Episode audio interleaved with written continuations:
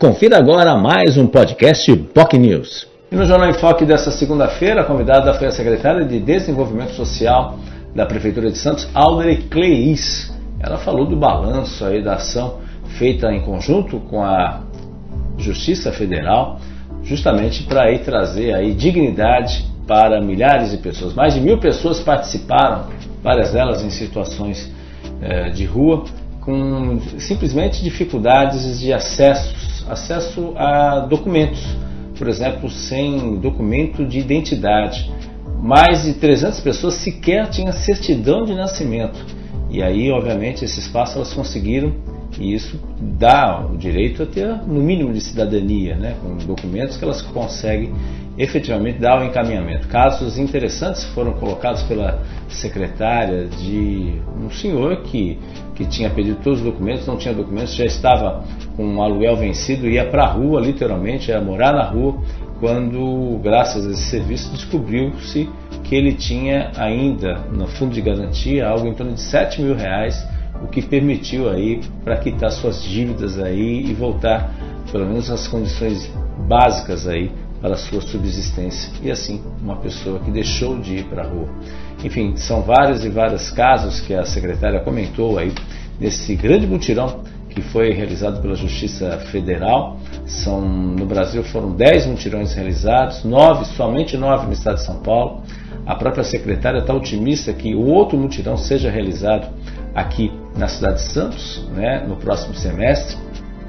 Mas enfim, uh, esse trabalho aí, ela reconhece que é um trabalho que houve um esforço coletivo, a Justiça Federal também tem poucos profissionais, né?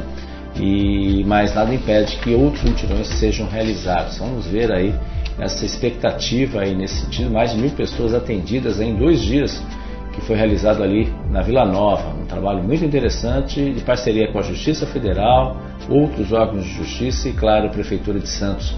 Né? Uh, um dos aspectos que a secretária, que há dois meses já assumiu a pasta, é justamente verificar aí essa, essa questão dessas mudanças que estão sendo feitas aí nesse sentido. Né? Então, essa possibilidade aí, um trabalho conjunto com as parcerias, com as entidades, né?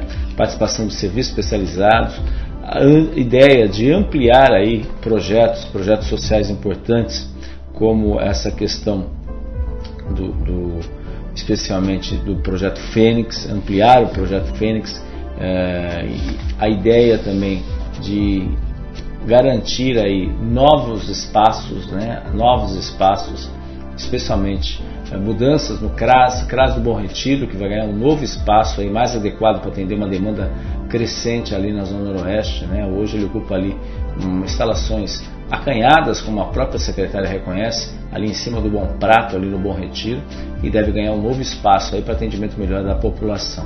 Né?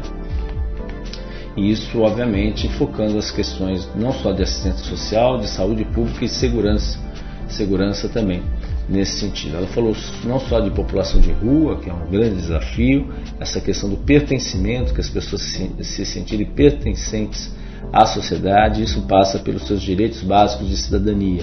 Então, várias ideias e ações estão nascendo. Há uma previsão, obviamente, de um reforço no orçamento para 2024, com uma ampliação do abrigo emergencial, né, que hoje Hoje ele é focado especialmente no período de inverno, por causa das baixas temperaturas, mas a ideia é que ele se torna, torne permanente, abrindo aí mais ou menos 400 vagas para a população em situação de rua. E isso ele se torne permanente nesse sentido. Né?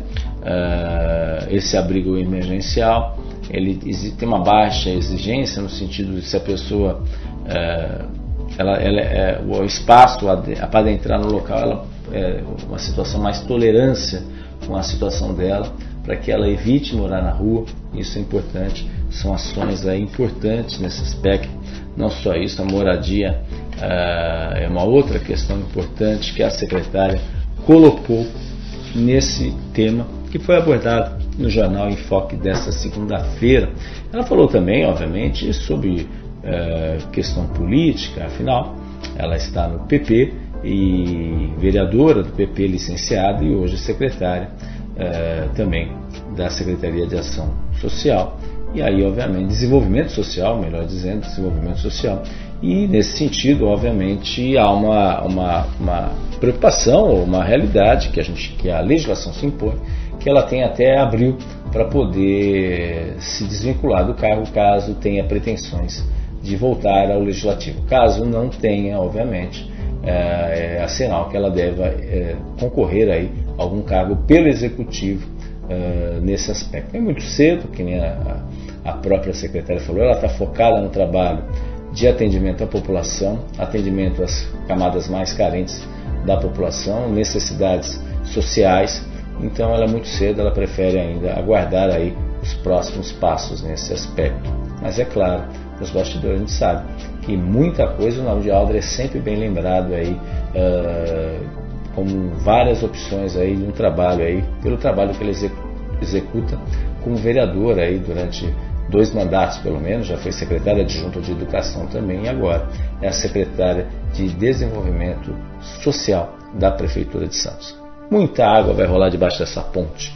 Se você tem interesse de acompanhar o programa, pode assistir nas nossas redes sociais. Nosso Facebook, facebook.com.br News, nosso canal no YouTube, youtube.com.br TV. São as duas opções onde você pode acompanhar o programa com a secretária de Desenvolvimento Social, Audrey Clays. Tenham todos um ótimo dia. Tchau, tchau.